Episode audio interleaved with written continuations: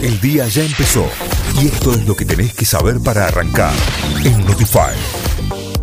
Vamos ahora sí a las noticias. Arrancamos informándonos. Aumentan 40% los subsidios al transporte público del interior. El gobierno nacional oficializó una asignación mensual de 3.200 millones de pesos para el primer, primer trimestre del año para el transporte público del interior del país, lo que representa un incremento del 40% respecto de los montos vigentes. Hubo 13.050 nuevos contagios de coronavirus en Argentina. El Ministerio de Salud indicó que fueron 268 los muertos muertos y 2001 los internados con coronavirus en unidades de terapia intensiva, con un porcentaje de ocupación de camas de adultos en el sector público y privado del 44,9% en el país y de 42,5% en el AMBA. Córdoba comenzaron las inscripciones para obtener el boleto educativo gratuito. La gestión puede realizarse para alumnos y docentes de los niveles inicial, primario y secundario a través de Ciudadano Digital. Se habilitará su uso a partir del 2 de marzo. Con aviones hidrantes combaten incendios en Corrientes, Río Negro y Misiones. Según informó el Ministerio de Ambiente y Desarrollo Sostenible, los focos de incendio en las tres provincias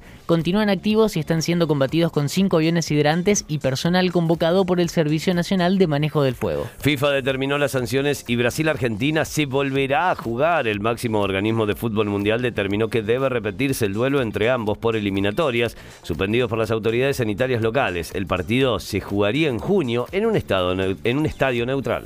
En su estreno en el campeonato, Belgrano ganó como local. El Pirata derrotó 1 0 a Atlético de Rafaela con gol de Joaquín Susbieles a los 30 minutos del segundo tiempo. En offside estaba, ¿eh? Vayan a ver el replay, está en Lo vimos, chicos. Ahora el equipo de Farré comenzará su preparación para visitar en la segunda fecha a Santa Marina de Tandil el próximo lunes.